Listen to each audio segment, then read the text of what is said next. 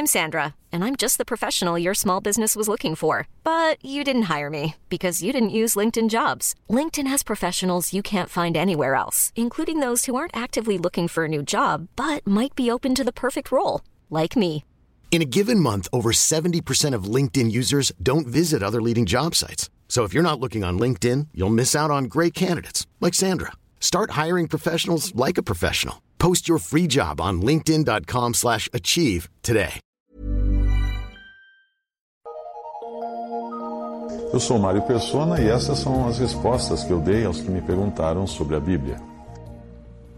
Você perguntou se todos os que creem em Cristo recebem o Espírito Santo quando creem, pois em Atos você encontra pessoas crendo em Jesus, mas que ainda não tinham o Espírito Santo habitando nelas.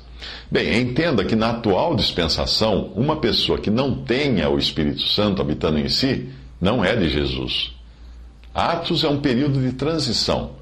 No começo, você ainda vê os crentes se reunindo no Templo de Jerusalém, algo que só iriam deixar de fazer mais tarde. Ali você também encontra as três classes de pessoas recebendo o Espírito Santo.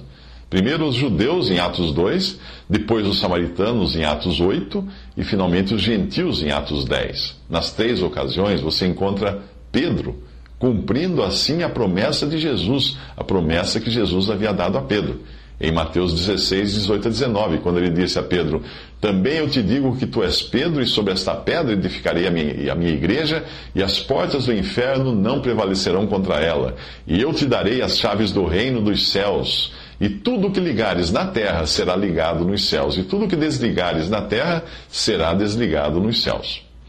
Pedro, por assim dizer, ele usou essas chaves, ele abriu, por assim dizer, a porta para essas três classes de pessoas judeus, samaritanos, que eram gentios convertidos ao judaísmo, e gentios, para que eles entrassem no reino dos céus, e o reino que é do céu, mas que agora está na terra. A partir de então, o Espírito Santo habita em todo aquele que crê em Jesus. A partir do momento em que essa pessoa crê em Jesus. A ordem dessas coisas aparece claramente aqui em Efésios 1, de 13 a 14, quando diz assim: Em quem? Em Cristo, né? Uh, também vós estáis, depois que ouvistes a palavra da verdade, primeira coisa, o evangelho da vossa salvação, e tendo nele também crido, segunda coisa, fostes selados com o Espírito Santo da promessa, o qual é o penhor ou garantia da nossa herança para a redenção da possessão de Deus, para louvor da sua glória.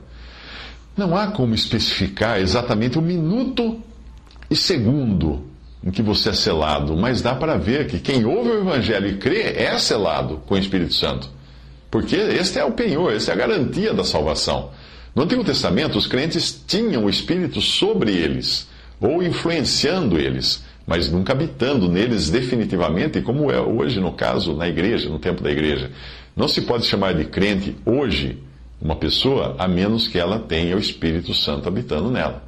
E quem diz isso é Paulo, em Romanos 8, 9. Vós, porém, não estáis na carne, mas no Espírito, se é que o Espírito de Deus habita em vós. Mas, se alguém não tem o Espírito de Cristo, esse tal não é dele.